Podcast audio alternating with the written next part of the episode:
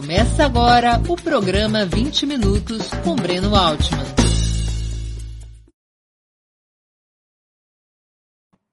Bom dia.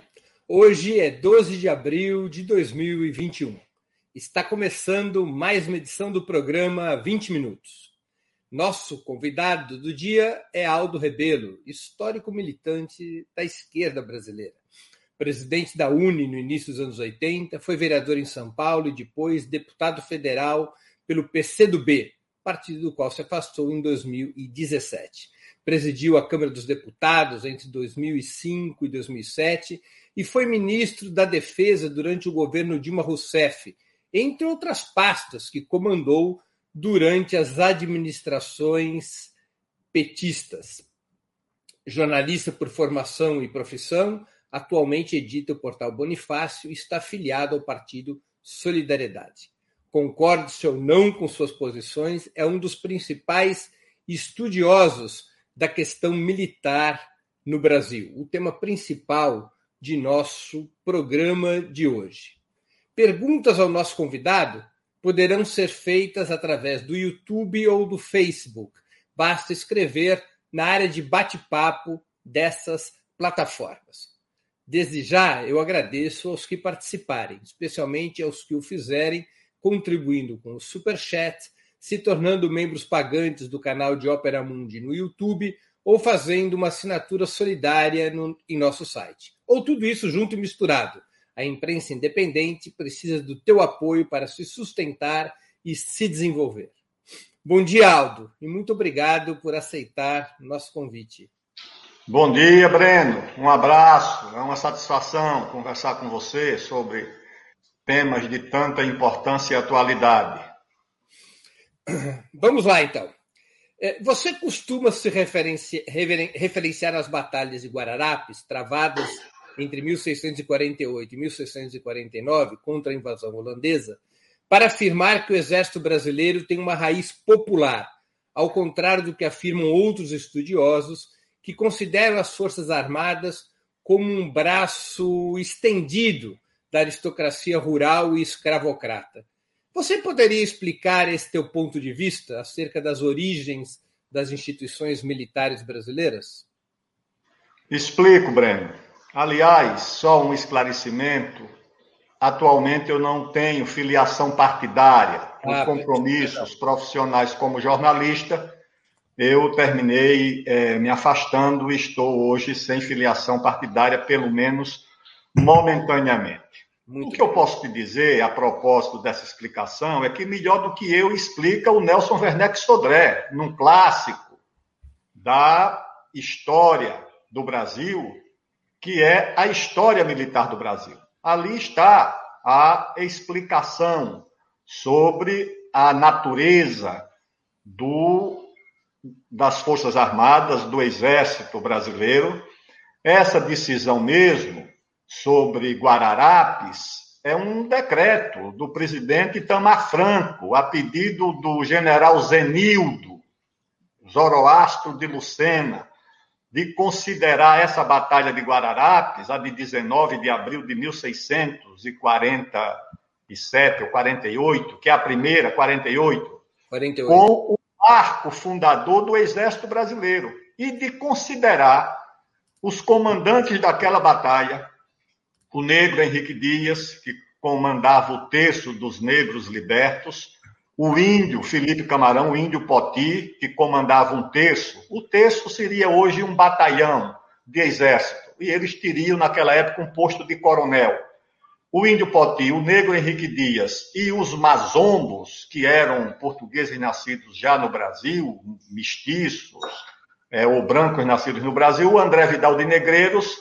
e o João Fernandes Vieira, que seriam os fundadores do Exército Brasileiro. Isso é no conceito do general Zenildo, que era um pernambucano é, que tinha seus pendores nacionalistas. E ele queria exatamente afirmar a identidade do Exército, que passou a ter nessa data. Hoje, o Exército comemora o Dia do Soldado, que é em agosto, por causa do Caxias, mas o Dia do Exército é considerado 19 de abril, por causa da Batalha dos Guararapes. Então, esse é um episódio fundador que identifica essa instituição e as Forças Armadas com a formação da nacionalidade brasileira. E depois com a formação do Estado. Por quê? Porque em, em 1822 nós não tínhamos Forças Armadas. O Brasil era uma colônia. Uhum. É, até quero emendar uma pergunta já sobre isso. Claro. É, eu, mas antes eu queria fazer uma pergunta sobre Guararapes, se você me permite, Aldo. É, essa caracterização, alguns historiadores, digamos assim, a contestam porque predominava no exército que luta contra os holandeses não os mazombos, mas os reinóis, ou seja, aqueles que tinham nascido em Portugal. Você acha que isso é irrelevante para essa caracterização de Guararapes? Eu, de que, na verdade, é um exército português colonial e não um exército brasileiro? O exército português colonial pouco deu combate aos holandeses. Aliás, a única batalha importante foi uma batalha naval, mas quando Portugal ainda estava sob domínio espanhol.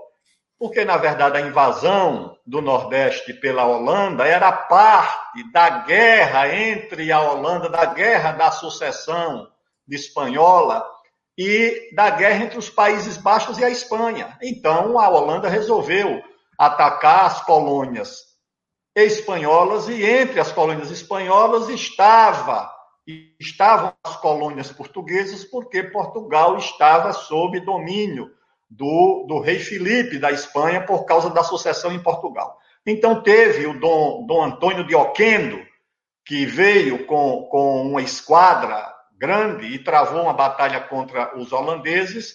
Quando os holandeses foram derrotados, o comandante Adrian Jansen Pater, que era o comandante das, da esquadra holandesa, foi derrotado, mas foi a única batalha importante travada pela Espanha e não por Portugal. E depois a resistência por diversas razões comerciais, endividamento, preço do açúcar, impostos, mas também religiosas, as restrições que os holandeses é, protestantes começaram a impor às práticas religiosas, esse choque de religião, de cultura e de interesses comerciais mobilizaram uma mobilização autóctone. Não, não, não estava é, sob direção de Portugal. Aliás, tem, tem um, um, vários livros que apontam que Portugal estava até disposto a trocar o Nordeste para salvaguardar suas colônias na África e na Ásia. Então, foi um movimento autóctone, como diz o Gilberto Freire. Ali foi o momento em que o Brasil escolheu ser um só e não ser vários. E o Nordeste decidiu que seria é, de herança lusitana e não, como ele diz, uma enorme Java, dividida como a colônia holandesa é dividida. Então, eu não vejo que foi uma coisa de Portugal, foi uma coisa muito, muito autóctone, foi uma escolha é, muito das classes dominantes que contaram com a solidariedade né, de uma parte da população indígena e da própria é, população dos negros libertos. Aliás, além do Poti, uma heroína da, da batalha é, é a esposa dele, uma índia, a índia Clara Camarão, que também combateu, liderou grupos de mulheres indígenas em combate. É bom realçar, inclusive, a presença das mulheres na resistência aos holandeses. Tem o episódio de Tejuco Papo, quando as mulheres resistiram a uma ofensiva holandesa contra esse povoado ali nas cercanias de, de Recife. Então, esse episódio é uma referência para o Brasil e para as Forças Armadas, principalmente para o Exército. Vários historiadores, Aldo, consideram a chamada Guerra da Independência, que contrapôs o nascente exército brasileiro contra a resistência portuguesa entre 1821 e 1824, como um fenômeno menor sem significado histórico decisivo, ao contrário das guerras de libertação da América Hispânica, e circunscrito a uma cisão entre as elites coloniais. Você concorda com essa apreciação? Concordo com o final da apreciação, porque toda o processo de libertação das colônias, seja aqui na, nos Estados Unidos, a liderança do, do, dos colonos americanos era dos fazendeiros.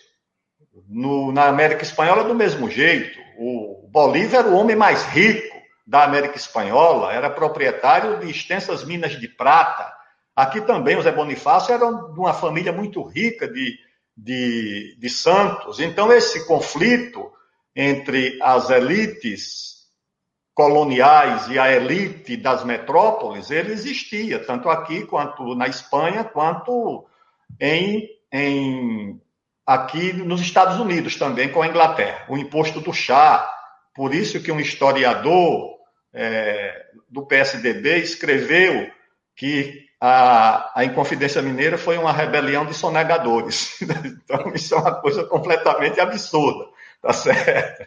Não eram sonegadores, não queriam pagar imposto é, para a metrópole, para a colônia, é, para o Império Colonial Português, não tinha nada de sonegação. Mas esse, esse, esse conflito também existiu. Agora ela foi.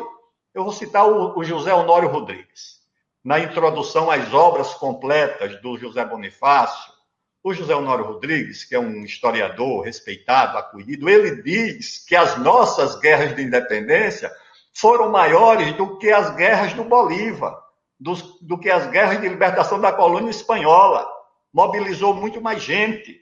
E aí você tem, principalmente, o episódio da Bahia, que foi uma guerra popular, porque mobilizou as pessoas do povo. O Brasil não tinha, não tinha exército, foi um exército de conscritos, de, de voluntários.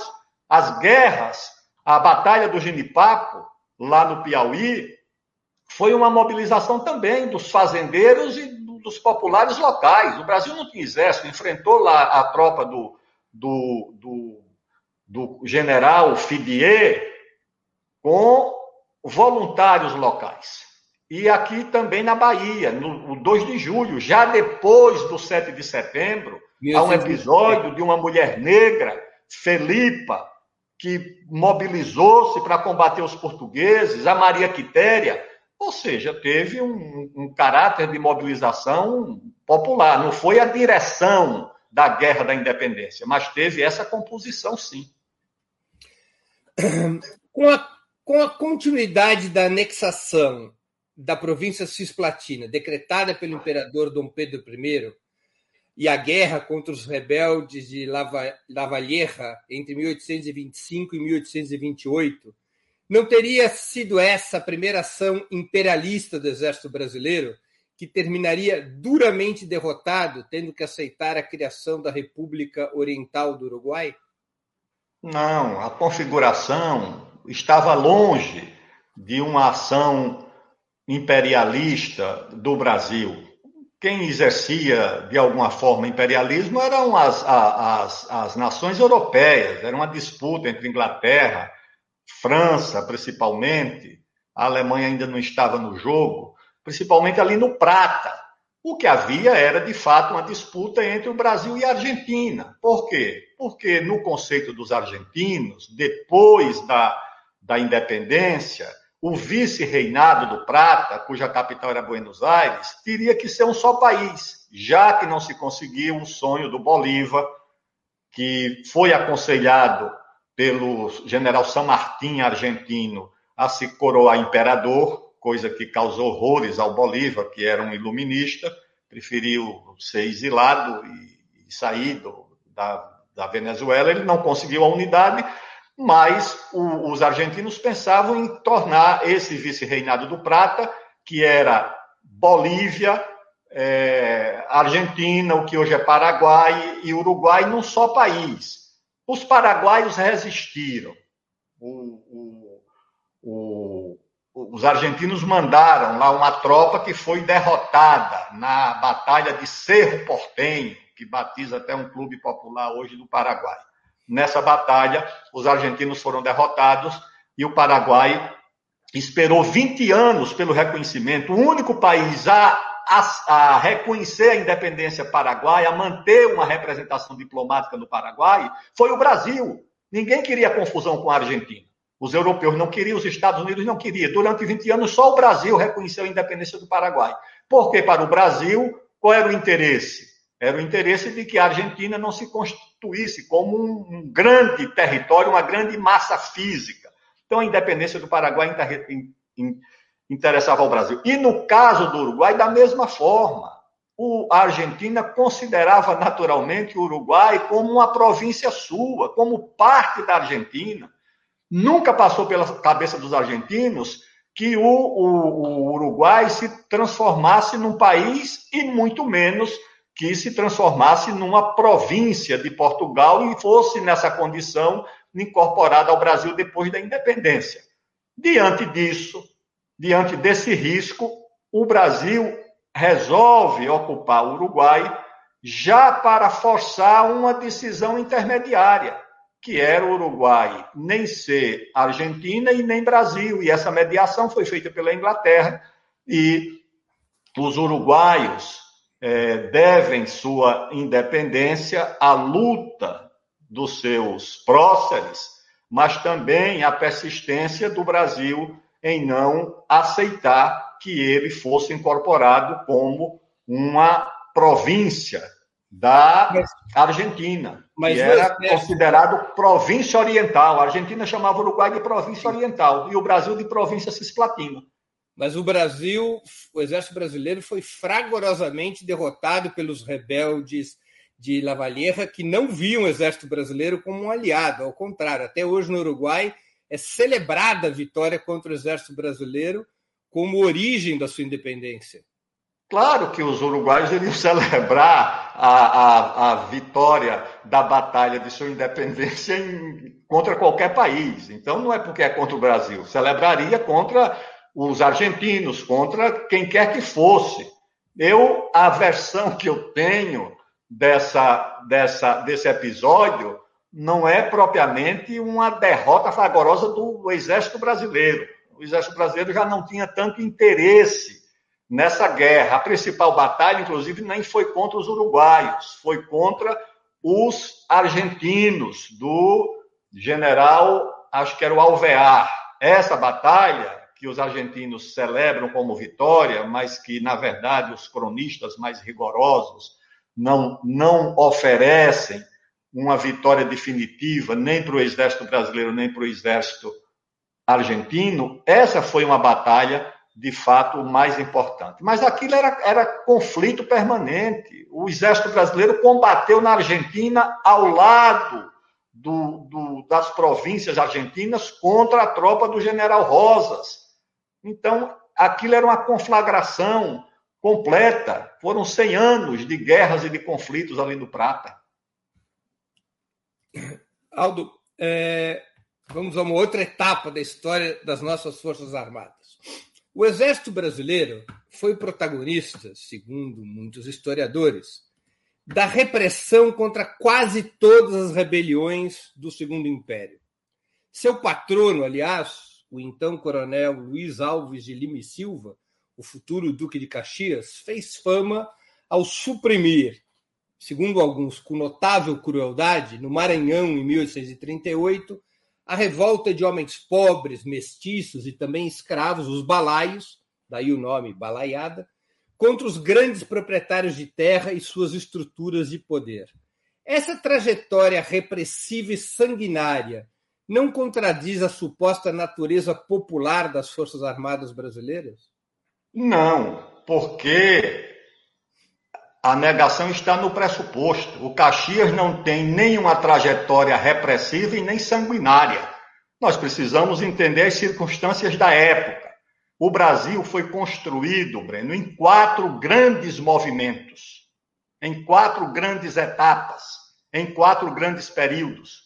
O primeiro período foi a formação da base física do Brasil, do país continental, que é do ano zero de 1500 até o Tratado de Madrid em 1750, 51, quando já se conformaram as atuais fronteiras do Brasil.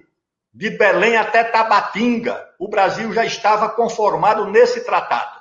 Essa foi a primeira etapa. A segunda etapa foi a das Jornadas da Independência, de 1750 a 1822 Aí nós vamos ter a, a, a revolta é, de Vila Rica, nós vamos ter a Inconfidência Mineira, nós vamos ter a revolta do, do, do, dos alfaiates na Bahia. e depois é, que nós conquistamos a independência, a luta na terceira etapa foi para consolidar a independência e a unidade do Brasil, a unidade do território. O Brasil era a única monarquia do hemisfério americano. Quando, o, o, quando houve a Confederação do Equador, que o Frei Caneca foi fuzilado, do lado dele foi fuzilado um cidadão americano que conspirava para separar o Nordeste do Brasil. Os rebeldes de Pernambuco foram aos Estados Unidos com 800 mil dólares em dinheiro para comprar armas e obter reconhecimento. A unidade do Brasil não era uma coisa contada, era uma coisa ainda difícil, era um desafio. E chegou um momento, veja só, para explicar o papel do Caxias. O Dom Pedro I abdica em 1831 para um filho que tinha cinco anos de idade, que não pode assumir. Então nós passamos a ter uma regência uma regência significa o seguinte: nós temos um império sem imperador, uma monarquia sem monarca e um arranjo político entre as elites que não tinha unidade para governar o Brasil. Era a regência trina, um regente de Pernambuco da Bahia, um outro de São Paulo, um outro do Rio de Janeiro ou de Minas. O país então viveu uma espécie de anarquia.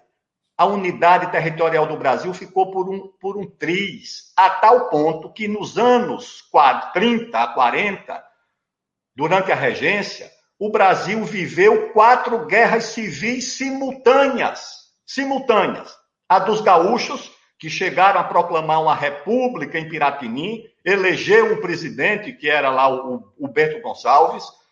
A rebelião dos, dos Sabinos, na Bahia, aliada com os, os, os gaúchos, quando o Bento Gonçalves ficou preso no Forte do Mar, em Salvador, quem libertou o Bento Gonçalves foram os sabinos, que arranjaram tudo para ele se libertar e voltar para o Rio Grande do Sul, onde assumiu a presidência da República.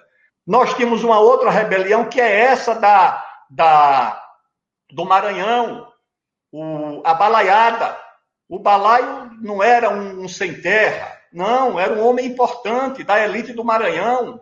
Era um conflito também entre as elites, principalmente comerciantes em conflito com a elite predominante que ainda era portuguesa. Houve a solidariedade e o apoio dos pobres, dos vaqueiros, mas não era só uma rebelião até, de pobres e vaqueiros. Mas, tá até de escravos, né? E, ou, ou escravos. Como houve também uma outra rebelião muito sangrenta, essa foi a mais popular e a mais sangrenta, a cabanagem do Pará, que também envolveu as elites locais, padres, como Batista de Campos, fazendeiros, que aí reuniram também os caboclos, os índios, diante dessa, dessa, dessas quatro rebeliões simultâneas do Império. E era uma coisa muito complicada, por quê? Porque eram rebeliões republicanas. A República era o estado da arte, das aspirações democráticas. Depois da Revolução Francesa, da deposição do Carlos X, lá em 1830, a República passou a ser uma aspiração natural. Mas no Brasil, essa aspiração iria dividir o país. Nós não teríamos mais o Brasil, nós teríamos quatro ou cinco repúblicas que herdariam esse território. E não tinham instituições nacionais, porque não havia uma identidade nacional brasileira. O que havia aqui era gaúcho, paulista, mineiro, é, baiano, paraense, maranhense, cearense o Brasil era uma abstração.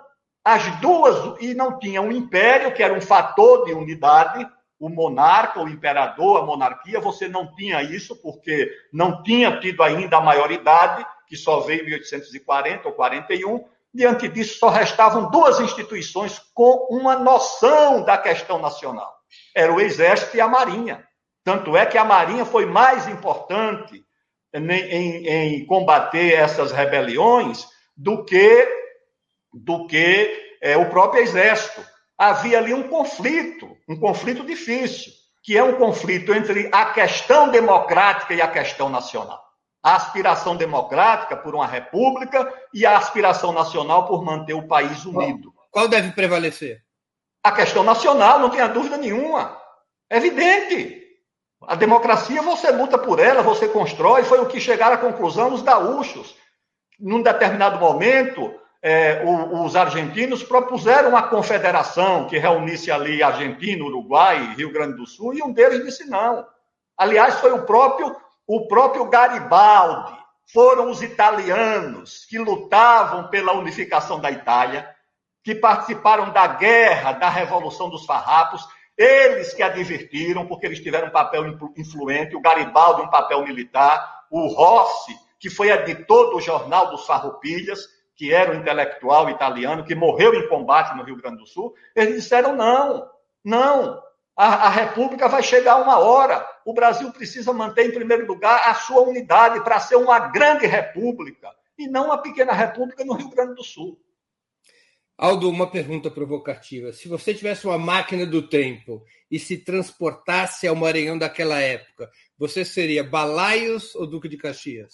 Provavelmente Balaio, tá certo? Provavelmente Farrapo, provavelmente Cabano, tá certo? Provavelmente e infelizmente, porque seria um equívoco, seria um engano. O fato precursor da Guerra do Paraguai, segundo vários historiadores, foi a invasão brasileira ao Uruguai entre 1864 e 1865 para derrubar o governo Bernardo Barro, do Partido Nacional, que havia imposto sanções aos pecuaristas brasileiros que atuavam no país, taxando a exportação de carne do Uruguai para o Brasil e proibindo o recurso ao trabalho escravo dentro do território uruguaio. O exército brasileiro, na Guerra do Paraguai, estava a serviço dos interesses nacionais, como afirma a história oficial, ou nesse episódio, como afirmam outros historiadores, demonstrou seus compromissos de classe com a aristocracia da terra e seus desejos imperiais. Eu não tenho dúvida que na Guerra do Paraguai o exército brasileiro estava a serviço do interesse nacional, a serviço do Brasil. Isso é uma mistificação que quer substituir a geopolítica, a questão nacional, que foi determinante na Guerra do Paraguai, pela questão social. O Brasil não invadiu o Uruguai por causa da, da, da reclamação dos fazendeiros que, do Rio Grande do Sul que tinham gado e terra no Uruguai. Isso pode ter um peso muito pequeno. O Brasil não queria era que houvesse no, na bacia do Prata, porque todo o comércio, a exportação de mate, a chegada ao Mato Grosso, era tudo pela bacia do Prata. O Brasil não podia perder a navegação no Paraguai. E era uma questão polêmica, por quê? Porque ao mesmo tempo em que queria a navegação aberta no Paraguai, o Dom Pedro II negava a navegação aberta no Rio Amazonas. Tem uma carta dele à Condessa de Barral dizendo que ele não ia abrir a navegação do Amazonas aos estrangeiros, porque o Brasil podia virar uma China. Os estrangeiros começaram a fundar portos na calha do Amazonas e o Brasil perder a soberania. Isso Dom Pedro II, que não era nenhum xenófobo, não era nenhum é, um homem preocupado com coisas é, fantasmagóricas. A questão da, do prata era, era a navegação, tanto para o Solano Lopes, para o Paraguai, principalmente para ele. Porque se o Brasil perdia, se Argentina e Uruguai resolvessem fechar a bacia do Prata, a saída, a, a embocadura do Prata, o Brasil perderia, mas o, Uruguai, o Paraguai perderia tudo. Então o Brasil queria um aliado e o Paraguai queria também um aliado. O, o, o, os aliados é, do Brasil perderam o poder, os derrotados pediram ajuda ao Brasil. O Brasil mandou primeiro uma esquadra, foi o Tamandaré, que bombardeou um porto, é, ainda no, no, no, Rio Uruguai, de uma, de uma cidade uruguaia, e o, o Solano Lopes provavelmente temendo que perdesse o acesso ao, ao prata, porque era a única via de ligação com o exterior, não teria comércio com o mundo se o prata fosse fechado. A guerra começou por razões por razões geopolíticas e também por uma análise errada da correlação de força por parte do Solano Lopes. O pai dele, o Carlos Lopes, antes de morrer, chamou Solano Lopes e disse: faça tudo, meu filho. Só não faça uma guerra com o Brasil. Só não queira uma guerra com o Brasil. E dizer que o Brasil é, era uma nação imperial. Nem exército o Brasil tinha, Breno. O Brasil tinha 10 mil homens no exército. O Dom Pedro II era um imperador pacifista, voltado para a ciência, para a questão do conhecimento, de ligação com a Europa, nunca pensou em invadir ninguém, tomar conta de nada. O Dom Pedro II nunca teve vocação de ser um, formar um império agressivo, um império militarista. Nem exército tinha para fazer isso. O Paraguai tinha um grande exército, adquiriu é, armas. A missão do, do, do, do Solano Lopes, como embaixador plenipotenciário na França e na Inglaterra, foi para armar, convocou. Quem visitou, eu visitei todo o, o, o, cenário da Guerra do Paraguai mais de uma vez.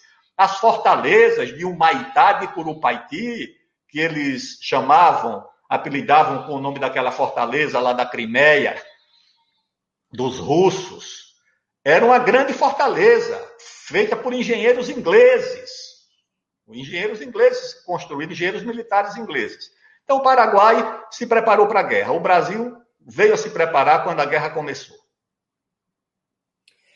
Você coloca no segundo plano, pelo que eu pude entender da sua resposta, a questão de classe, ou seja, a intervenção, a motivação de que a intervenção militar no Uruguai tivesse a ver com as reclamações dos estancieiros brasileiros. Mas, do ponto de vista geopolítico, não há uma contradição que o grande aliado do Brasil na deposição do governo de Barro tenha sido o governo argentino de Bartolomeu Mitre? Por quê? Porque exatamente o que havia era o acordo de que esses países governassem o, o Prata é, com posições próximas e aliadas.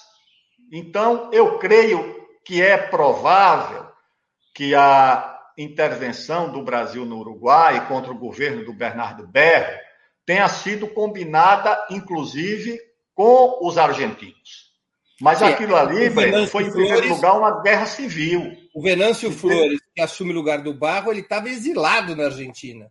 Exatamente. E ele é quem depois leva o Uruguai para a guerra da Tríplice Aliança. Brasil.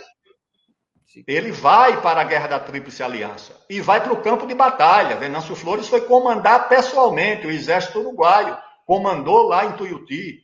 Então, era uma, uma geopolítica, não é que eu, que eu subestime a questão social, a questão de classe, o que eu tenho que ver é o que foi determinante, tá certo? É o que era decisivo, não só para o, o início do conflito, mas também para o seu desfecho. E acho que não foi essa questão comercial e social a decisiva, foi a questão geopolítica, foi é, o domínio é, sobre a navegação do prata, porque aquilo ali era também uma coisa que a Inglaterra se metia muito. Ela queria também ter o um monopólio, porque era o comércio, era o acesso ao comércio que era é, determinado pela, pela navegação do Prata. Aldo, vamos a outro episódio. É um repasse pela história do Exército Brasileiro para as pessoas poderem entender essa discussão, que não é só uma discussão atual, é uma discussão histórica. A República da Espada, entre 1889 e 1894, confluiu para um pacto entre Floriano Peixoto e a oligarquia paulista do café, forjando as condições, segundo muitos historiadores, para a depois chamada República Velha, finalmente derrubada em 1930, que foi quando ela ficou velha. Novamente pergunto: essa não seria mais uma prova do comprometimento do exército com a ordem oligárquica, marcada a sangue já entre 1896 e 1897, com o massacre de Canudos? Não. Eu aconselho mais uma vez a leitura desse episódio principalmente do período do, do florianismo, no livro do Nelson Werneck Sodré, que é a história militar do Brasil. Ele detalha, inclusive, muito bem esse período e faz uma defesa que, para mim, foi fundamental para o meu florianismo, do governo do Floriano Peixoto. Agora, se você quiser também um livro alternativo, tem um de uma professora da USP, Sueli Robles Reis de Queiroz, que é um livro maravilhoso chamado Os Radicais da República.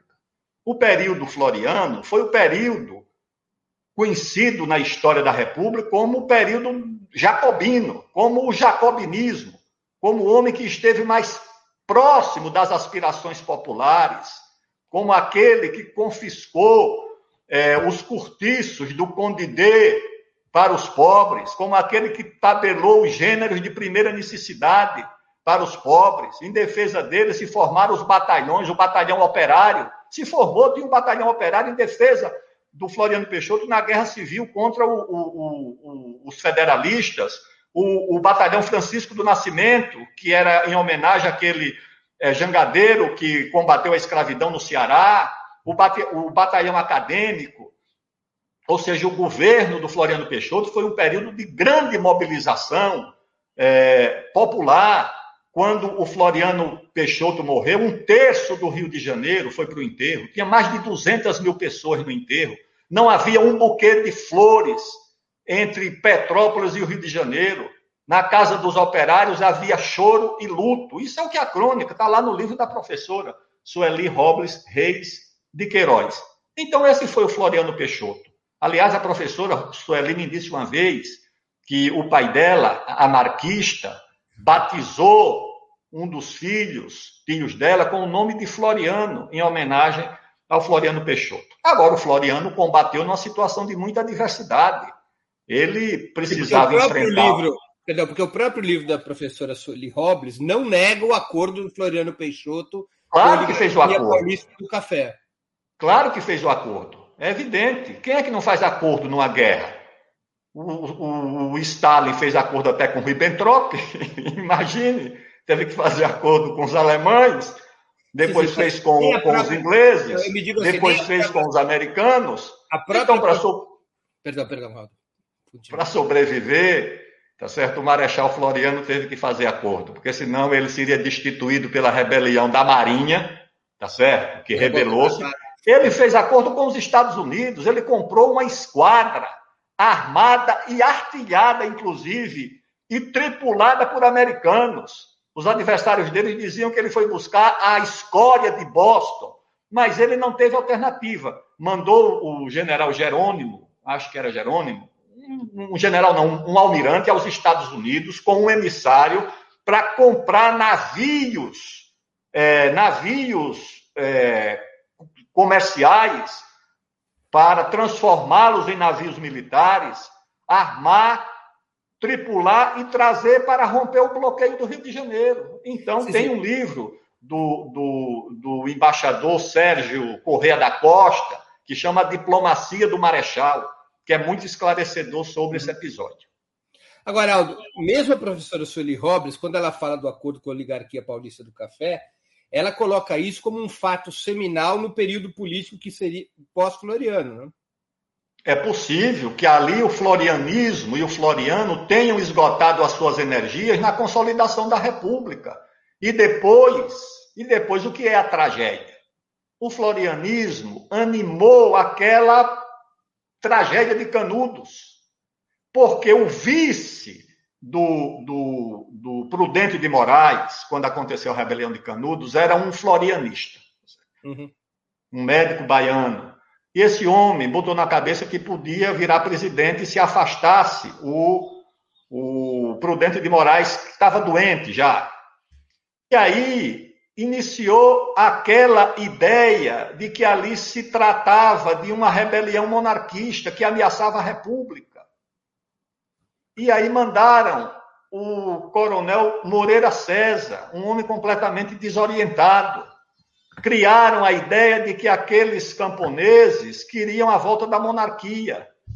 E aí, quando o exército, operando muito longe das suas bases, sem conhecer o terreno da luta, enfrentou a resistência dos, dos sertanejos né? e deu-se a tragédia de Canudos, porque exterminaram 5 mil combatentes do sertão, a um preço também de vida muito grande para o exército. muitas perdas, acho que 3 mil homens entre oficiais, coronéis que foram mortos ali. E aí, essa tragédia foi alimentada pelos remanescentes do florianismo, porque o Floriano já tinha morrido, entendeu? Sim, e isso acabou por enfraquecer o florianismo e consolidar a república oligárquica. Isso aqui você dá um papel de destaque ao vice do Prudente de Moraes. Ele, ele eu acho que. É, Manuel homem... Vitorino. Manuel Vitorino. Manuel Vitorino, que é até o nome de município na Bahia. Eu acho que Manuel Vitorino, como a, a guerra era na Bahia, Bahia ele, ele. Ele é nome de município na Bahia? É, é. Eu conheço porque eu, quando vou de São Paulo para Alagoas de carro, eu sempre passo nesse município. Eu não sabia, não sabia. É.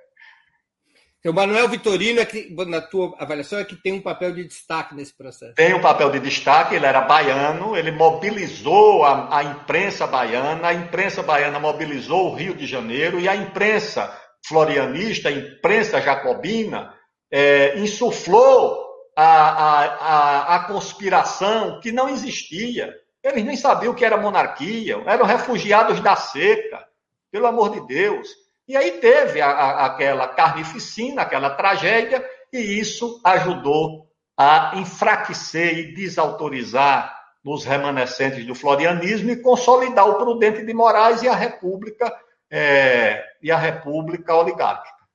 Você acha que é nesse momento, então, que você tem uma confluência entre uma certa tradição do Exército com a República Oligárquica? É num período pós-floriano?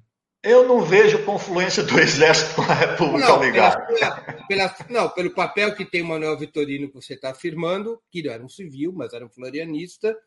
Ele tem uma ascendência sobre o Exército nação em Canudos. Não, ele teve uma, uma, uma. Não foi sobre o Exército, foi sobre a sociedade. A mobilização foi uma exigência da mídia, da sociedade, as fake news da época os, os, os soldados foram convocados, não foi o exército que se ofereceu, foi o governo que mandou. Primeiro, Manuel Vitorino, quando estava no exercício da presidência, porque o, o Prudente de Moraes estava afastado, e quando o Prudente voltou, teve que fazer essa, essa mobilização e mandou o exército para lá. O exército não deu um golpe para ir para Canudos, ele foi enviado pelo governo.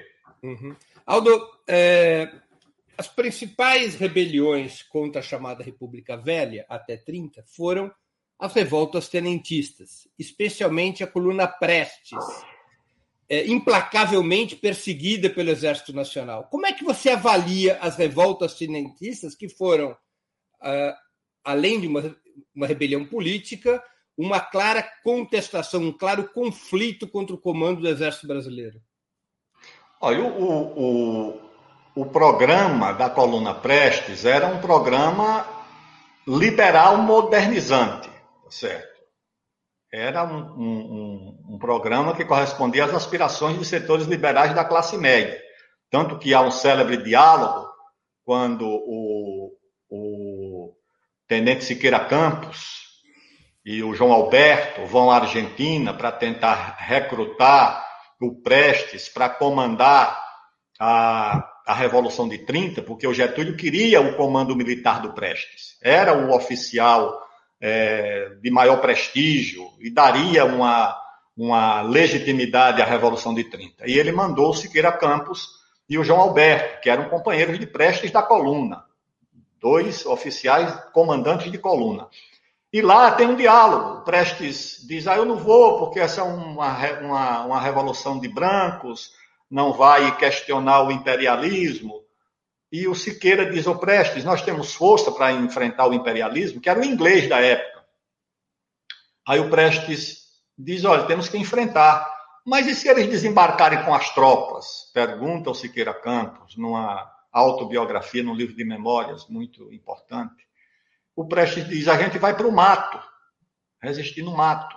E o Siqueira contesta, Prestes, os índios estão no mato até hoje e não conseguiram resistir. Tá certo? Então, o Prestes resolveu ficar fora porque não tinha, de fato, esse conteúdo anti-imperialista na Revolução de 30, porque não tinha na Revolta dos Tenentes.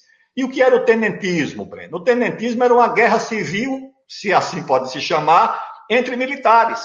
Eram militares rebeldes, comandados pelo Prestes, pelo Siqueira, pelo João Alberto, pelo, pelo, por aqueles cearenses, é, Juarez Távora e outros, e os militares é, legalistas. Entre eles estava o, o, o Rondon, estava o, o, o Góes Monteiro, mas eram todos colegas de turma, todos eram egressos daquela escola da, da missão francesa, todos se conheciam, então não teve essa rebelião tão brutal, não. Não teve. Agora, o Prestes, em muitas entrevistas, ele não hesitou em caracterizar o exército brasileiro como um exército oligárquico a serviço, primeiro, da, da aristocracia rural e, em seguida, da burguesia brasileira. Ele que foi, provavelmente, o quadro da esquerda brasileira com maior incidência sobre as Forças Armadas.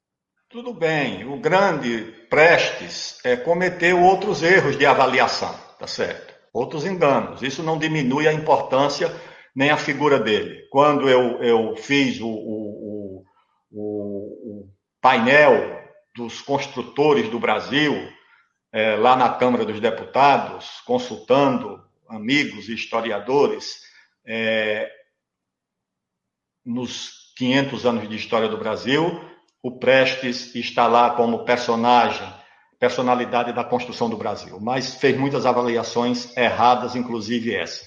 Então, esse, essa guerra civil, que é uma guerra civil entre militares, o, o, qual é o paradoxo? É que o, o, Brasil não é, de fato, para amadores, não é para a ciência política da USP, tá certo? O que acontece é o seguinte, os, os legalistas derrotam os rebeldes. Isso quando terminou a coluna, em 26, 27. E logo depois, em 30, eles se unem os rebeldes e os, e, os, e os, legalistas se unem sob o comando de um legalista, que era o, o Góes Monteiro. Depois que o Prestes não aceitou ser o comandante militar da Revolução de 30, o Góes Monteiro assumiu. E assumiu para comandar todos os rebeldes. Todos eles participaram. João Alberto, Siqueira Campos não participou porque morreu. Para dar, dar posse a Getúlio Vargas na Revolução de 30. Isso, apostaram no Vargas. E a Revolução de 30, sabe como era o nome da Revolução de 30, né? Quem foi que fez a Revolução de 30? A Aliança Liberal. Liberal, para fazer o governo mais antiliberal da história do Brasil. A Revolução de 30. Numa aliança de quem? Dos militares. O Agora... Brasil ali teve dois caudilhos. Um civil que comandou a parte civil da Revolução. O outro, o condestável da República, foi um general alagoano é Pedro Aurélio de Góes Monteiro, ele que sustentou todas as ações do Vargas. Ele Agora, paira. Góes Monteiro também seria importante na, no golpe do Estado Novo em 1937. E também não era segredo para ninguém a leitura da imprensa da época e de vários livros que Góes Monteiro, naquele momento, nutria fortes simpatias pelo nazifascismo que, que não é verdade. Mas há muitas é, entrevistas em que ele revelava é, simpatia pelo nazifascismo. Outra coisa, o, o, o Breno, o Vargas também famosa... foi acusado disso. Não, e o, Pro, e o Góes Monteiro é acusado disso a partir de entrevistas que ele deu à imprensa da época. Mas de, deixa eu explicar, é uma leitura superficial, ligeira. É, acima da linha d'água, é preciso ver as questões. O que era isso? É que uma parte da nossa historiografia não compreende a questão nacional, só vê a questão democrática. Em tudo vê a questão da democracia, da ameaça à democracia. Não. Ali, o que movia o Vargas e o Góes Monteiro era, mais uma vez, a questão nacional. Eles não olhavam para a Alemanha como um nazifascismo eles olhavam para a Alemanha como uma grande potência industrial com a qual o Brasil podia fazer um acordo vantajoso. Não era por causa da questão democrática, era por causa do sucesso da Alemanha industrial na luta pelo desenvolvimento, as suas grandes empresas, o seu sucesso econômico. Era isso que o Getúlio e, e, o, e, o, e o Vargas observavam. E foi essa observação, que muitos confundem com simpatia com o nazismo, que fez com que o Roosevelt já corresse para o Brasil em 1936, já viesse encontrar o Vargas. O comandante da Força Aérea dos Estados Unidos não mandou um oficial secundário. O comandante da Força Aérea dos Estados Unidos veio conhecer o litoral brasileiro, porque sabia que quando a Europa, a, a, os aliados perdessem os, os, os ares e os mares da Europa para a Alemanha, era o Brasil que eles denominaram o promontório da vitória. Você sabe qual foi a base aérea mais movimentada da Segunda Guerra Mundial? Não foi a base aérea americana, não era na Alemanha, não era na União Soviética, não foi na Inglaterra. A base aérea mais movimentada da Segunda Guerra foi a base aérea de Parnamirim, de Natal. Ali é que os americanos construíram o apoio. E lá que nasceu sua... o forró. Como? E lá que nasceu o forró. Dizem, dizem, dizem que é um pouco mais antigo. Mas foi ali que o Vargas conseguiu. Mas não é, não é razoavelmente consolidada a ideia de que o forró vem de uma apócope da expressão que os americanos usavam na base de for all, que todos dançavam não, e virou forró? Não, isso é, eu acho que isso é uma lenda nascida no sul do país existe uma expressão forrobodó muito mais antiga do que a presença dos, dos americanos é, na, no Nordeste, em Alagoas, no Ceará e no. Mas essa, essa história existe, mas eu acho que ela é uma lenda urbana do Sul e do Sudeste. Mas voltando. Provavelmente então, uma lenda rural, no caso. O Vargas consegue 100 milhões de fundos americanos, seria quase como um bilhão e meio de dólares hoje ou seja, quantos? 8, 9 bilhões de reais.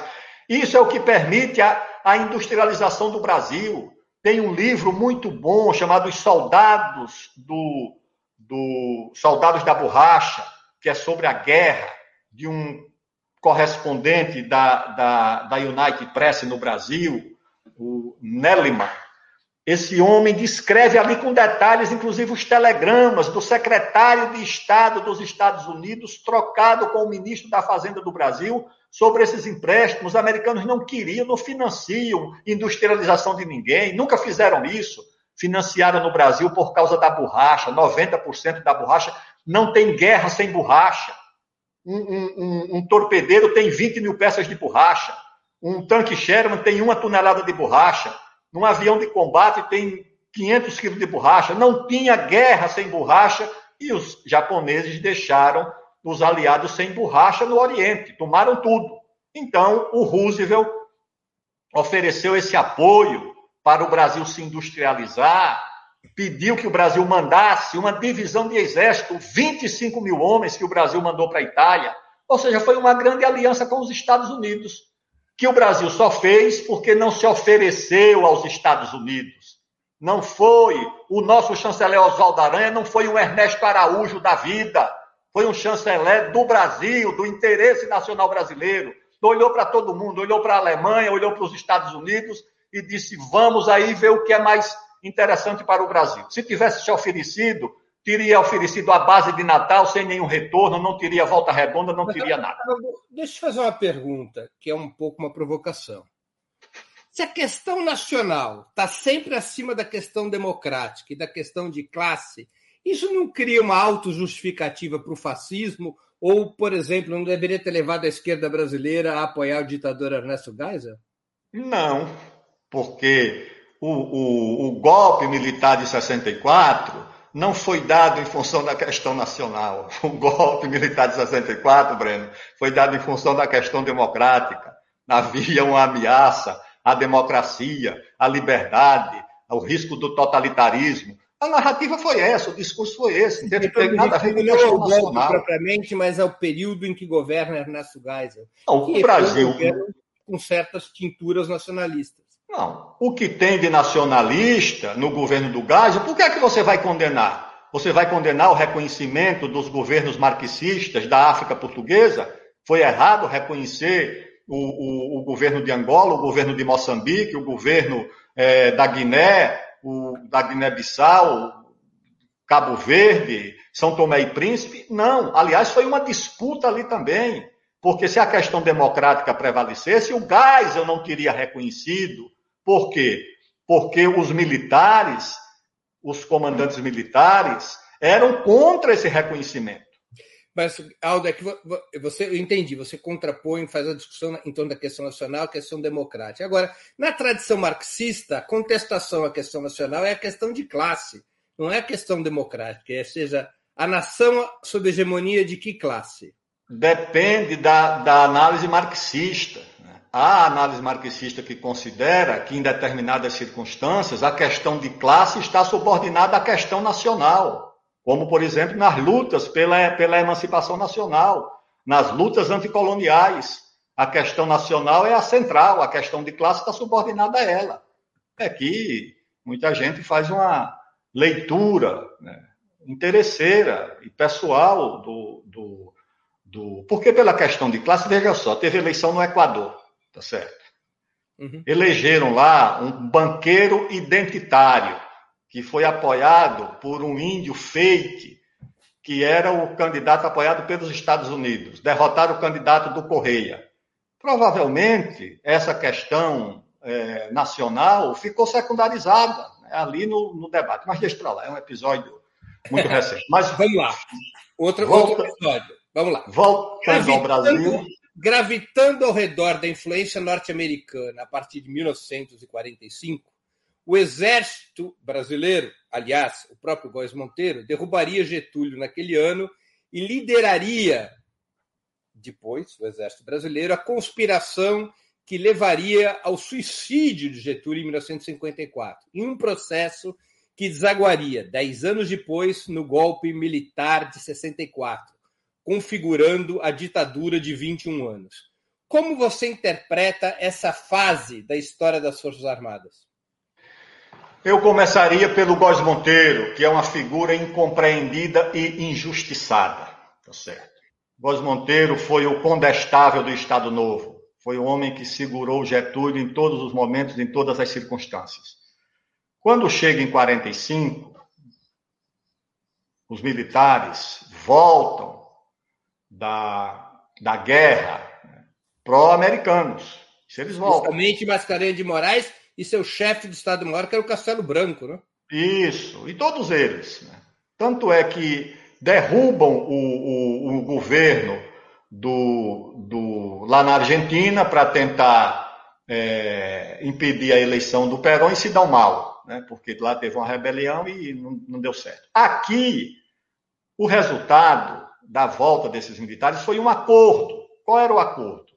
O acordo é que haveria eleição os militares estavam já divididos, porque havia duas candidaturas: a candidatura do Dutra e a candidatura do, do brigadeiro Eduardo Gomes. Já havia uma divisão, não se sabe se o Getúlio iria arranjar uma candidatura. E esse acordo, muito costurado com a participação do Góes Monteiro, chegou no momento em que o Góes Monteiro achou que o Getúlio não iria permitir as eleições, que o Getúlio tentaria dar um golpe e impedir que as eleições fossem realizadas. Aí houve um movimento para se tentar um golpe contra o Getúlio, que caçasse os direitos políticos do Getúlio, que é, prendesse o Getúlio. E o, o, o Góes Monteiro ele teve uma posição intermediária. Ele conversou com o Getúlio, o Getúlio se afasta foi para São Borja com todas as honras militares, embarcou no avião da FAB, preservou os direitos políticos, não permitiu a cassação dos direitos políticos do, do, do, do Getúlio Vargas. Tanto é que o Getúlio se elege senador por não sei quantos estados e assume o mandato de senador. O Góes Monteiro também se elege senador. E quando chega em 49, que o Getúlio lidera as pesquisas, veja só como é que são as coisas. Os inimigos do Getúlio, dentro das Forças Armadas e fora, queriam que o Tribunal Eleitoral encontrasse um motivo para caçar o Vargas. E quem assegura os direitos políticos do Vargas? O Góes Monteiro disse: não, o que valeu em 45 vai valer agora. Todo mundo pode ser candidato. Já estava no fim da vida, cansado, tem até um belo depoimento dele, muito importante para ser lido, inclusive pelas, pelas advertências que ele faz contra a politização das Forças Armadas, onde ele denuncia que havia, que havia uma tendência nas nossas Forças Armadas, ele usa muitos anglicismos, de é, tendências gendármicas, é a expressão que ele usa, ou tendências milicianas, e que isso seria uma coisa muito grave para as Forças Armadas. Isso tudo é o depoimento do, do, do, do Góes Monteiro. Então, precisa ser compreendido nas circunstâncias dos momentos que ele viveu. E o Exército, ele não tem uma posição monolítica, não tem. Você vê, inclusive, nas eleições do clube militar, onde se revezam militares nacionalistas que fazem a campanha do petróleo com outros que são pró-americanos. Aquilo ali é quando o exército se deixa dividir por uma linha da geopolítica mundial, que é a Guerra Fria. Tá certo? Esse é que é o problema que acontece e que marca 54 e marca também 64. Aldo, é, há robustas provas que as Forças Armadas, como instituição, participaram da repressão, das torturas e dos assassinatos durante a ditadura.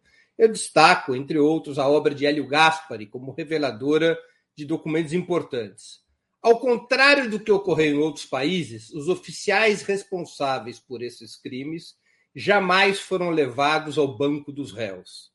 Tampouco as Forças Armadas pediram desculpas ao país pela violação da ordem constitucional e os delitos de lesa humanidade que cometeram. Nem seus currículos foram modificados no que tange a esses episódios históricos. Os governos petistas não foram lenientes a esse respeito?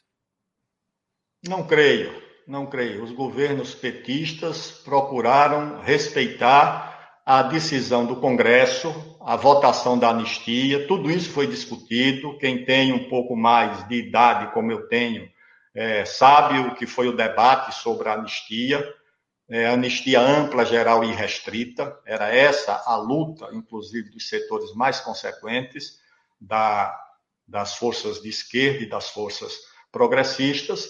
O problema é que existe na historiografia brasileira a ideia de desonerar de responsabilidades os setores civis. Essa obra mesmo do Hélio Gastre, às vezes me dava a impressão que é uma obra o seguinte, para absolver qualquer responsabilidade dos americanos por 64 e de jogar toda a responsabilidade nas Forças Armadas. Eu recomendo que você leia o livro do professor René Armand Dreyfus, uhum. A Conquista do Estado, tá certo? Um, um professor uruguaio da UF, o FRJ, que aí ele mostra a radiografia do golpe o, golpe foi um golpe civil, essencialmente.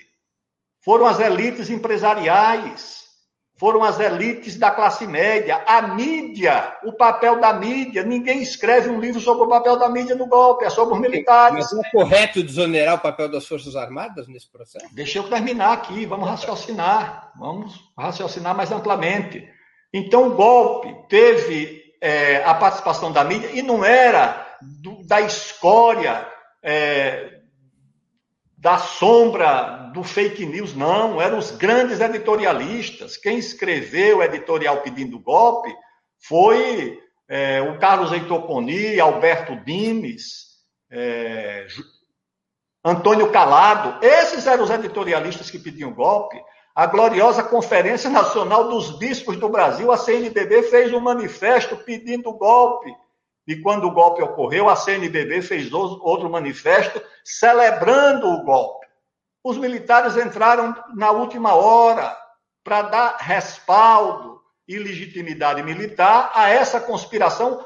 A embaixada dos Estados Unidos, o governo americano autorizando, inclusive, deslocamento de forças navais para apoiar o golpe.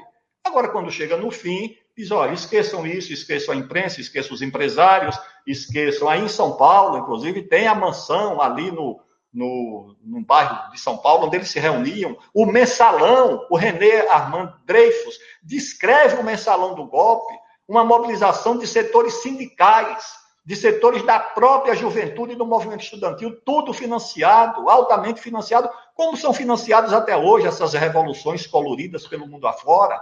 Então, aquilo ali é, foi mais do que uma revolução colorida. Né?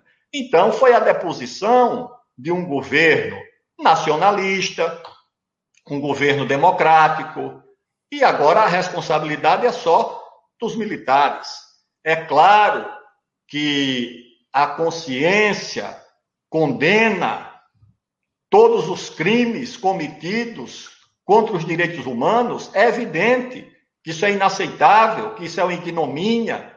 Agora, o Brasil vai construir o seu, o seu futuro não é com alguém que hoje se comporta como existisse uma ditadura militar no Brasil e setores da direita que se comportam como se houvesse uma ameaça à democracia dos grupos armados dos anos 60 e 70. Não, isso é um, um desserviço à construção do país.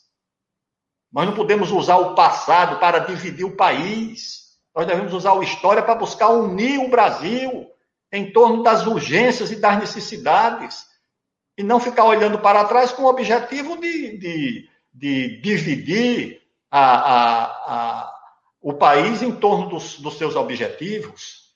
Aldo, você não acha que caberia às Forças Armadas um pedido de desculpas sobre o regime militar? Olha, essa questão de pedido de desculpas é uma, uma coisa que Ocorreu inventaram... na Argentina, aconteceu no Chile, aconteceu em outras ditaduras, nas justiças de transição. Eu, eu, eu, eu acho que não, tá certo? Acho que não. A história tem que examinar as responsabilidades de cada setor da sociedade por que é que os militares de hoje vão pedir, vão pedir desculpa em nome de alguns criminosos que atuaram no passado? A instituição. A instituição. Mas é que a instituição teve comprometida com a repressão, a tortura e as mortes. Eu não vejo assim. Eu vejo como elementos ou parte da instituição. Tá certo? Eu não posso é, nivelar todos os, os, os, os, os militares, inclusive aqueles que foram perseguidos, que foram caçados, como se fosse toda a instituição como parte daquele processo. Eu acho que, sinceramente, esse tipo de medida não vai ajudar em nada o Brasil a ter uma agenda central em torno dos seus objetivos. Tá Isso é coisa de gente que não se preocupa em buscar a união do país em torno daquilo que é essencial. Eu não vejo isso como, como, como um objetivo central no momento. A história analisa e condena os crimes que foram cometidos. Agora, eu acho que essa agenda precisa ser olhada como parte da nossa história e não como um divisor de águas no momento, pelo amor de Deus. Como é que você vê o papel das Forças Armadas no governo Bolsonaro? Do tweet de Vilas Boas contra o HC, que poderia impedir a prisão de Lula, a participação direta na administração, numa administração de extrema direita, pró-imperialista e neoliberal. A outra coisa é essa, entendeu? O tweet do o infeliz Twitter do general Vilas Boas virou um grande pretexto para tudo que o Supremo Tribunal Federal fez. Tá então alguém acha que aquela decisão do Supremo foi influenciada, sinceramente, entendeu? Sinceramente, ou é muita ignorância, ou muita má fé, ou muita má vontade, a decisão já estava tomada. Depois, aliás, revelaram que quando é, do habeas corpus que foi dado por um juiz lá do Rio Grande do Sul para soltar o Lula, teve ministro do Supremo telefonando para o Ministério da Justiça para não permitir. Acha que a ministra Rosa Weber esperou o Twitter do, do Vilas. Não, não tem cabimento, tá certo? É usar também o pretexto de um tweet infeliz para absolver o Supremo das suas responsabilidades. Se você fosse então, a época do tweet, ministro da Defesa, o presidente da República, o que você faria diante do tweet do Vilas Boas? Não faria nada porque eu acho que não teria o tweet.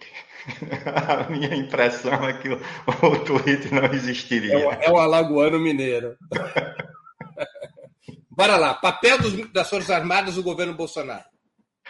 Oh, isso aí também, Breno, é uma zona de sombra, entendeu? Porque ninguém sabe até hoje o que é que aconteceu direito com essas mudanças que o Bolsonaro fez.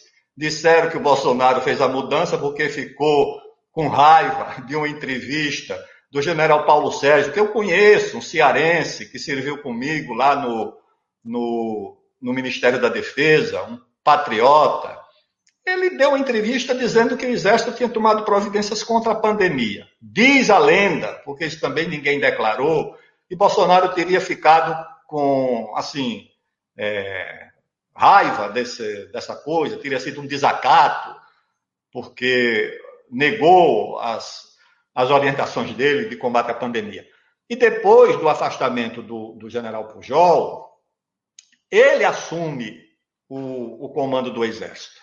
Quem assume o comando da Marinha é também o, o, o, o, almirante Garnier, que foi o meu assistente militar no Ministério da Defesa, certo? Um homem também muito preparado, muito capaz, muito correto, e que era o segundo do Ministério da Defesa do general é, Fernando Azevedo, que tinha sido presidente da Autoridade Pública Olímpica no governo da presidente Dilma o presidente da Autoridade Pública Olímpica, cuidando de uma tarefa muito importante nos grandes eventos, nomeado por mim, que era ministro do esporte, nomeado por mim, e é, indicado por mim, nomeado pela presidente Dilma, para a Autoridade Pública Olímpica, era o ministro da Defesa.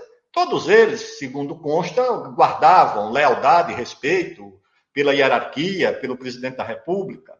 Agora, a questão é que as Forças Armadas elas têm uma, uma, uma dupla é, disciplina, uma dupla hierarquia, uma dupla lealdade, uma dupla obediência, para ser mais exato, que é a obediência ao chefe, que é o presidente da República, ele é o chefe supremo das Forças Armadas, e a Constituição.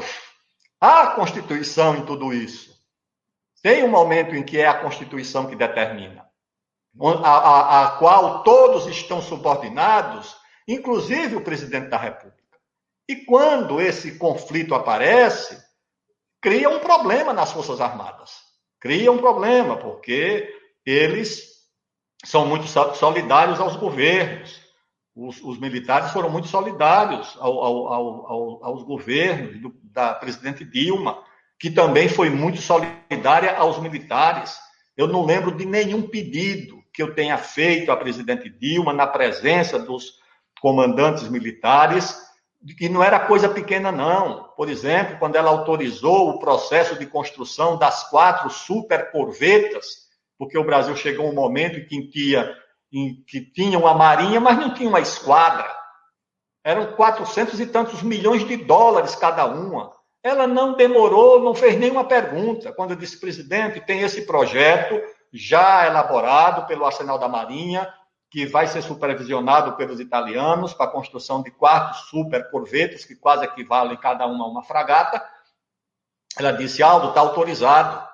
Quando nós pedimos lá na base aérea de Brasília 400 milhões de reais para a conclusão do projeto do super cargueiro militar KC-390, ela visitou o KC-390 na base aérea de Brasília, depois fizemos uma reunião com o comandante da aeronáutica, o brigadeiro Rossato. Ela, na hora, ligou, acho que era o, o, o Guido Mantega, o ministro, disse, olha, autorize, autorize os recursos aqui para o Ministério da Defesa. E depois, né, para o, o, o Exército, os recursos para os seus programas mesmo no momento de escassez, nós, nós conseguimos pela boa vontade dela. É claro que eles ficaram muito insatisfeitos com a Comissão da Verdade, você mas reconhecem.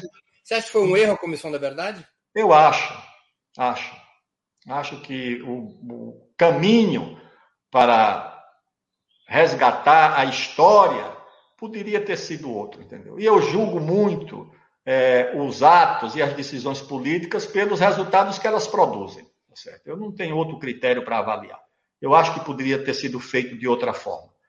Ela, inclusive, prestou uma homenagem muito bonita, homenagem militar, inclusive, ao presidente, ao presidente João Goulart. Mas acho que, que é, a comissão da verdade foi um, um, um momento é, que estabeleceu uma situação muito difícil. Eles não fizeram nada, não teve nenhum ato de disciplina, não teve nada, mas eu acho que ficou ali uma, uma situação muito ruim na relação entre a presidência da República é, e, os, e, os, e, o, e os militares. Né?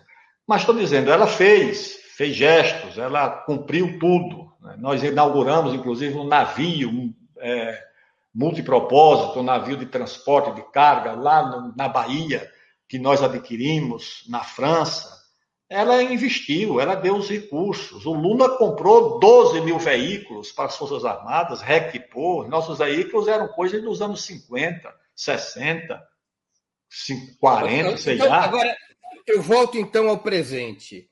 É, como que você analisa, nessas circunstâncias que você está narrando e as que vieram a seguir, esse alto grau de participação de oficiais das Forças Armadas da reserva, mas alguns da ativa, o próprio Pazuello era um general é, da ativa, no governo Bolsonaro. O comando das Forças Armadas é bolsonarista? Não, não. Agora, se for uma eleição entre, é, como foi a de 2018, entre o PT e outro candidato, a inclinação não é só dos, dos, dos, dos, militares, numa eleição polarizada, da alta hierarquia, principalmente da base. Bolsonaro foi um deputado que não cuidava da agenda militar. Isso é um engano. Bolsonaro é uma agenda sindical, de setores das Forças Armadas, dos chamados graduados, ou seja, os não oficiais. Ele só cuidava disso. Era, a agenda dele era essa. Nunca cuidou do assunto de defesa, de Forças Armadas, de doutrina, Nada, era um sindicalista desse setor. E por ser sindicalista desse setor, ele era querido. Os votos dele vinham daí. Tanto que na eleição de 18, eu sei, ninguém me contou, ele não era o candidato dos militares. O candidato dos militares era o Alckmin. E é, era uma candidatura que eles tinham preferência, porque a relação dos militares com o Bolsonaro Estou falando da hierarquia, dos comandos. Sempre foi uma relação muito tumultuada, muito difícil. Ele era um militar considerado rebelde. a expulsão dele foi pedida pelo comando do Exército. Não foi por um juiz civil, não foi pelo Ministério Público. O comando do Exército pediu a expulsão dele. O parecer do ministro do, do Superior Tribunal Militar, José Luiz Clerô, é um parecer muito duro considera o presidente indigno do exercício da função de oficial das Forças Armadas. Faz acusações muito graves. E ele escapou por um mandato de vereador e por uma filigrana jurídica. Mas sempre foi tido como uma pessoa indisciplinada. Sim, mas hoje, sete dos 21 ministros são militares da reserva, agora já não tem mais da ativa. Mais de 6 mil cargos de confiança são ocupados por militares me parece razoavelmente óbvio que isso não seria possível sem uma certa aquiescência do comando das Forças Armadas. O Breno, se amanhã qualquer partido que assumir o governo for buscar 6 mil militares da reserva para assumir cargo, ele vai encontrar, tá certo? Isso não significa adesão, isso são os militares da reserva, ativa, não tem nada a ver com isso. Não é chancela, não é apoio. Esse setor que vai para o governo, naturalmente, apoia. Quem, quem participa do governo apoia o governo.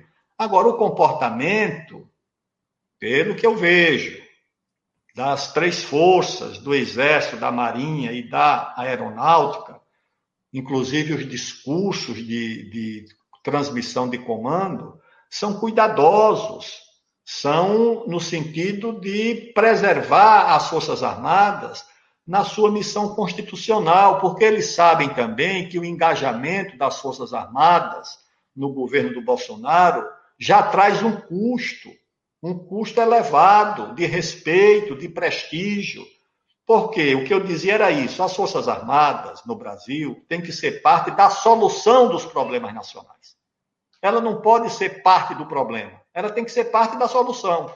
O país já vive uma situação muito difícil, tudo é muito difícil no Brasil as Forças Armadas entrarem como parte do problema, pelo amor de Deus, aí é que o problema fica grande, porque é uma instituição antiga, respeitada, tem capilaridade nacional, tem memória, tem história. Não é um ministério público que não tem história, que não tem memória, que não sabe o que é o país, que é uma instituição inventada pela Constituinte de 88, pelos liberais, progressistas e conservadores, para fazer contraponto às Forças Armadas.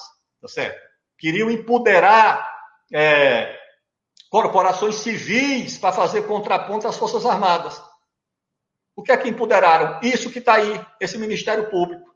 Quando você olha para o Exército, para a Marinha, você olha para a história do Brasil, para a história, você olha para o Deodoro, para o Floriano, para o Caxias, para o Osório, para o Góes Monteiro, você olha para o Almirante é, Alberto da Mota e Silva, que criou o CNPq, você olha para o Brigadeiro Cassimiro Montenegro, que fundou a Embraer, você olha para o Programa Nuclear Brasileiro, você olha para o primeiro computador brasileiro, que era o, o Cisne Branco, para o segundo computador, que foi o Patinho Feio, todos feitos pelas Forças Armadas. O Cisne Mas, Branco, pela Marinha.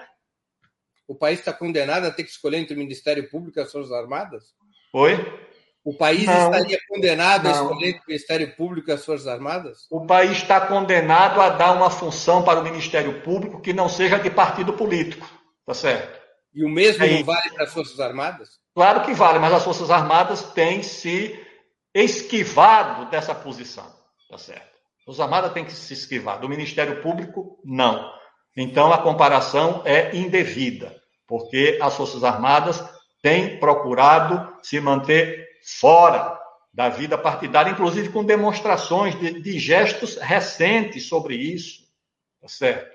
E o Ministério Público não, comportou-se como um, um, partido político, Polícia Federal, com um delegado militante de Facebook. Onde é que já se viu isso?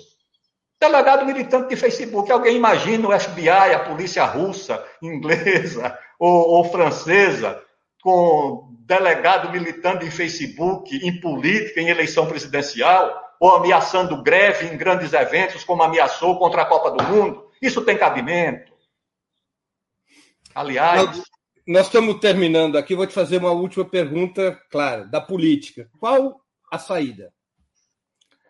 A saída é uma ampla união de forças heterogêneas, que é a tradição do Brasil. A tradição do Brasil, desde a expulsão dos holandeses, a independência, a abolição, a república, 30, a redemocratização, é a união de forças heterogêneas. Não é corte ideológico, dividir o país entre direitos, não, união de forças heterogêneas.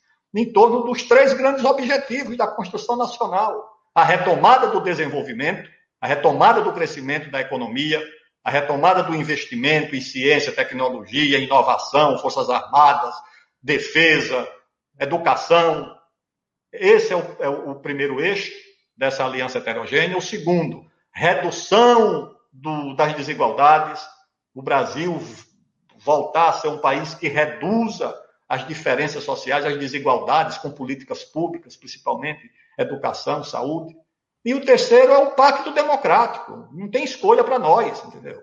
É o, como diria o senador Teotônio Vilela, o barro é esse. Ninguém aqui vai aceitar uma ditadura de ninguém. Tá certo? Nem os de cima vão aceitar uma ditadura dos de baixo, nem os de baixo vão aceitar uma ditadura de cima. Então tem que se entender na democracia, tem que ter um pacto democrático. E ninguém pode passar por cima disso. Eu acho que em torno desses três eixos, o Brasil pode se entender empresário, sindicalista, trabalhador, classe média, militar, ruralista, todo mundo nesse pacto, que era a retomada do pacto getulista, tá certo? o desenvolvimento, os direitos sociais, a democracia ali funcionou mais ou menos, né? não era o forte do período. O Aldo, é, esse, esse conjunto de questões, essa agenda, esse pacto, aos teus olhos, tem um nome ou um partido que o representa? Não, não. Nem o ex-presidente Lula. Se começar pelo nome, claro que o presidente Lula é um grande nome da oposição, né? é incontestável, mas se começar pelo nome, já espalha cada um para o lado, entendeu? Certo? Eu acho que o nome tem que ser o último, a última etapa, o desfecho. A princípio, ninguém pode descartar ninguém, porque se for o presidente Lula, você já está descartando quem? O Ciro. Já está descartando não sei quem que apareça. É o seguinte: se for o Ciro, não pode descartar o Lula, mas também não pode, não pode descartar os outros. Então, de, deveria começar é, pelo, pela mesa. O que é que é central, um, um, em torno do que nós nos entendemos. Qual é a agenda? Eu acho que a agenda do desenvolvimento e do crescimento é uma agenda importante. A agenda da redução das desigualdades é outra. E a agenda da democracia é outra agenda, ou seja, em torno desses três objetivos, acho que dá, dá para unir amplas forças. Só, o Lula não uniu Quem era o ministro da, da Agricultura do Lula? Eu vejo hoje setores do PT com esse discurso antirruralista, eu digo um ruralista ilustre, tá certo? Da elite, um homem muito competente, que foi amigo do Lula, foi leal, Roberto, Roberto Rodrigues. Rodrigues. O outro comandante da indústria e comércio, quem era? Não era um sindicalista, era um grande empresário aí da Fiesp, o, o, o Furlan, tá certo? Então, ou seja, e o vice, o vice quem era? O vice era um capitão de indústria, legítimo, não era um executivo, não era um empregado de multinacional, era um grande industrial, num setor muito competitivo que é o têxtil, que os chineses e os coreanos e lá quase nos arrebentaram e sobreviveu, e continuou sobrevivendo. Era o Zé Alencar, um grande empresário, não criou nenhum problema para o Lula. Pelo contrário, no governo era sempre uma voz à esquerda. É verdade, na questão dos juros. Era o Zé Alencar, criou problema nenhum, então vamos unir o país em torno de uma ampla agenda para o país voltar a crescer, reduzir desigualdades e persistir no esforço da democracia. Esse é que é o, o caminho. Eu, eu, eu, vou te fazer uma última pergunta que não estava prevista, mas é uma curiosidade minha, porque a gente faz tempo que não conversa. Por que, que você saiu do PCdoB? Eu saí do PCdoB por causa da agenda. Não queria brigar com meus amigos. Eu sou um, um militante formado no nacionalismo, sou do interior de Alagoas. Fui formado na tradição do florianismo, do getulismo, dessas coisas. Eu tenho uma diferença muito grande com a agenda identitária. Militei no movimento estudantil, mas os tempos eram outros. Então, achei que cada vez mais, principalmente depois da, da, da, da, da queda do Muro de Berlim e do fim da União Soviética, a centralidade da questão nacional é, tomou uma dimensão muito maior. E comecei a entrar em conflito com temas, com agendas. Me lembro na questão dos 500 anos, foi um debate muito longo é, para chegar numa resolução que protegesse a história do Brasil, que não chegasse à conclusão de uma filósofa de São Paulo, que escreveu um livro sobre 500 anos e a última frase é não valeu a pena, entendeu? Então, essa, esse debate terminou levando ao, ao, meu afastamento, mas lá estão meus amigos, faço é, conversa com eles sempre, né? como no PSB também, entendeu? Tive problema com o PSB. Eu não queria apoiar a candidatura do, do juiz lá do, do Supremo. E por isso Joaquim também me afastei. Isso, do, do Joaquim. Não é um problema pessoal, é problema do papel das pessoas na história. Então eu me afastei, aí fiquei um tempo no Solidariedade, mas por razões também profissionais, eu terminei me afastando. Estou sem militância política, escrevi um livro agora que vou publicar sobre tudo isso que nós conversamos. É uma, é uma biografia do Duque de Caxias? Isso que eu li na imprensa. Não, o livro chama O Quinto Movimento. O Quinto Movimento, uma proposta de retomada da construção é, inacabada do Brasil. Eu falo dos quatro movimentos fundadores, do quinto movimento que foi é, de Getúlio até Lula, o quarto movimento, e o quinto movimento seria o que nós precisamos fazer de agora em diante, para retomar a construção do Brasil, tendo como base a centralidade da questão nacional. Muito bem. Últimas duas perguntinhas, ping-pong aqui, que eu sempre faço para os meus entrevistados. O que, que você leu ou está lendo durante a pandemia e gostaria de sugerir aos nossos espectadores? Eu mais releio do que leio. Eu estou aqui fazendo talvez a terceira ou quarta releitura do livro do Heródoto sobre as guerras greco-pérsicas, porque tudo sobre guerra está ali, tá certo? É, foram as primeiras guerras mundiais, foram aquelas guerras. Então é um livro muito bom para se compreender a natureza dos conflitos de hoje.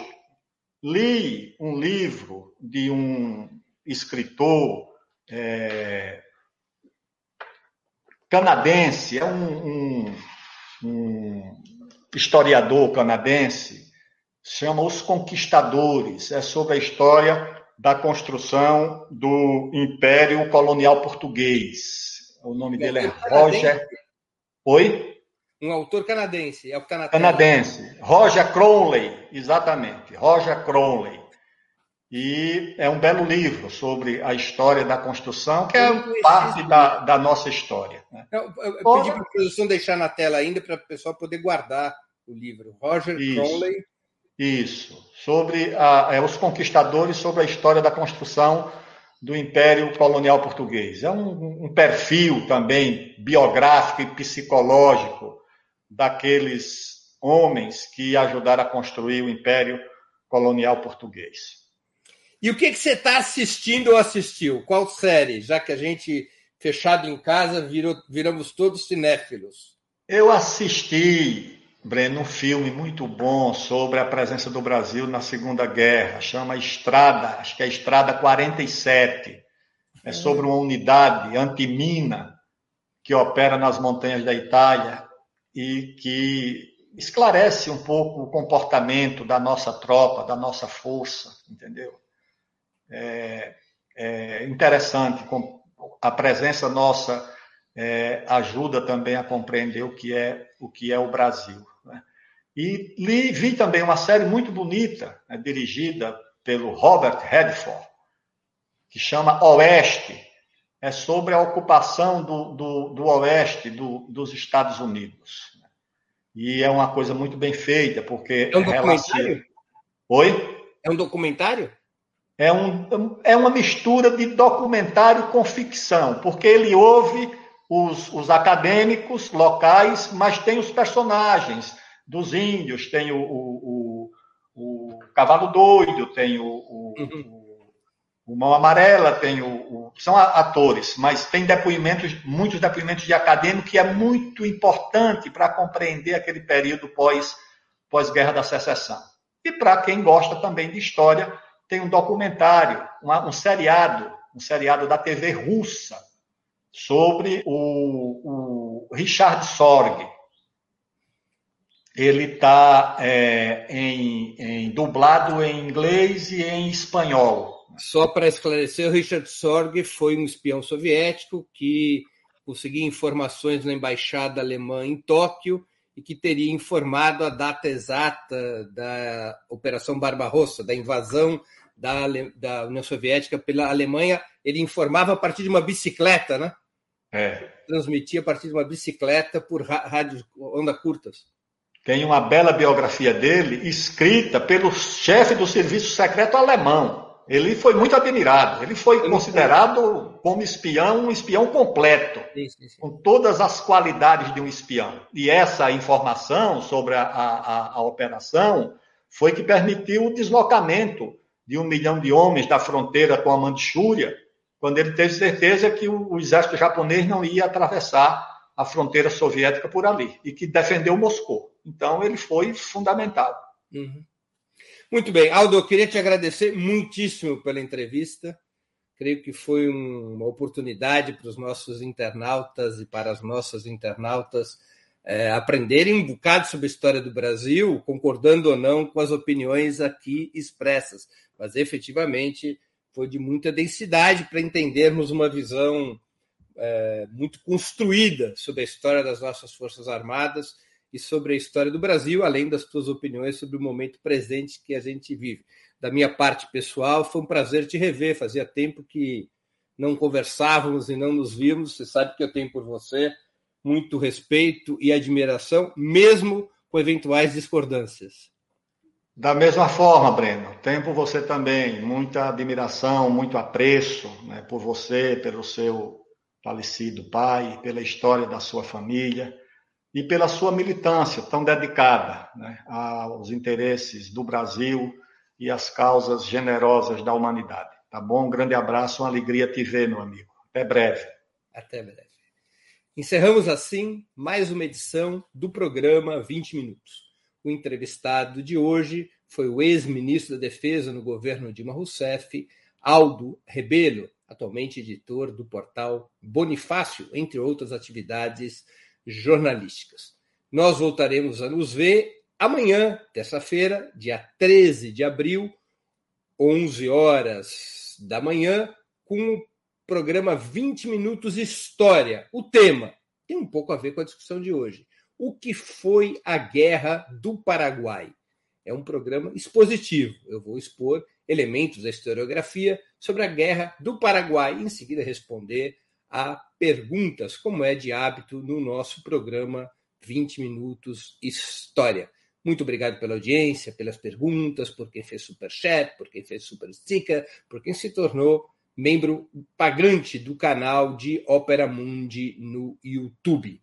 Até amanhã, terça-feira, dia 13 de abril, às 11 horas. E um grande abraço.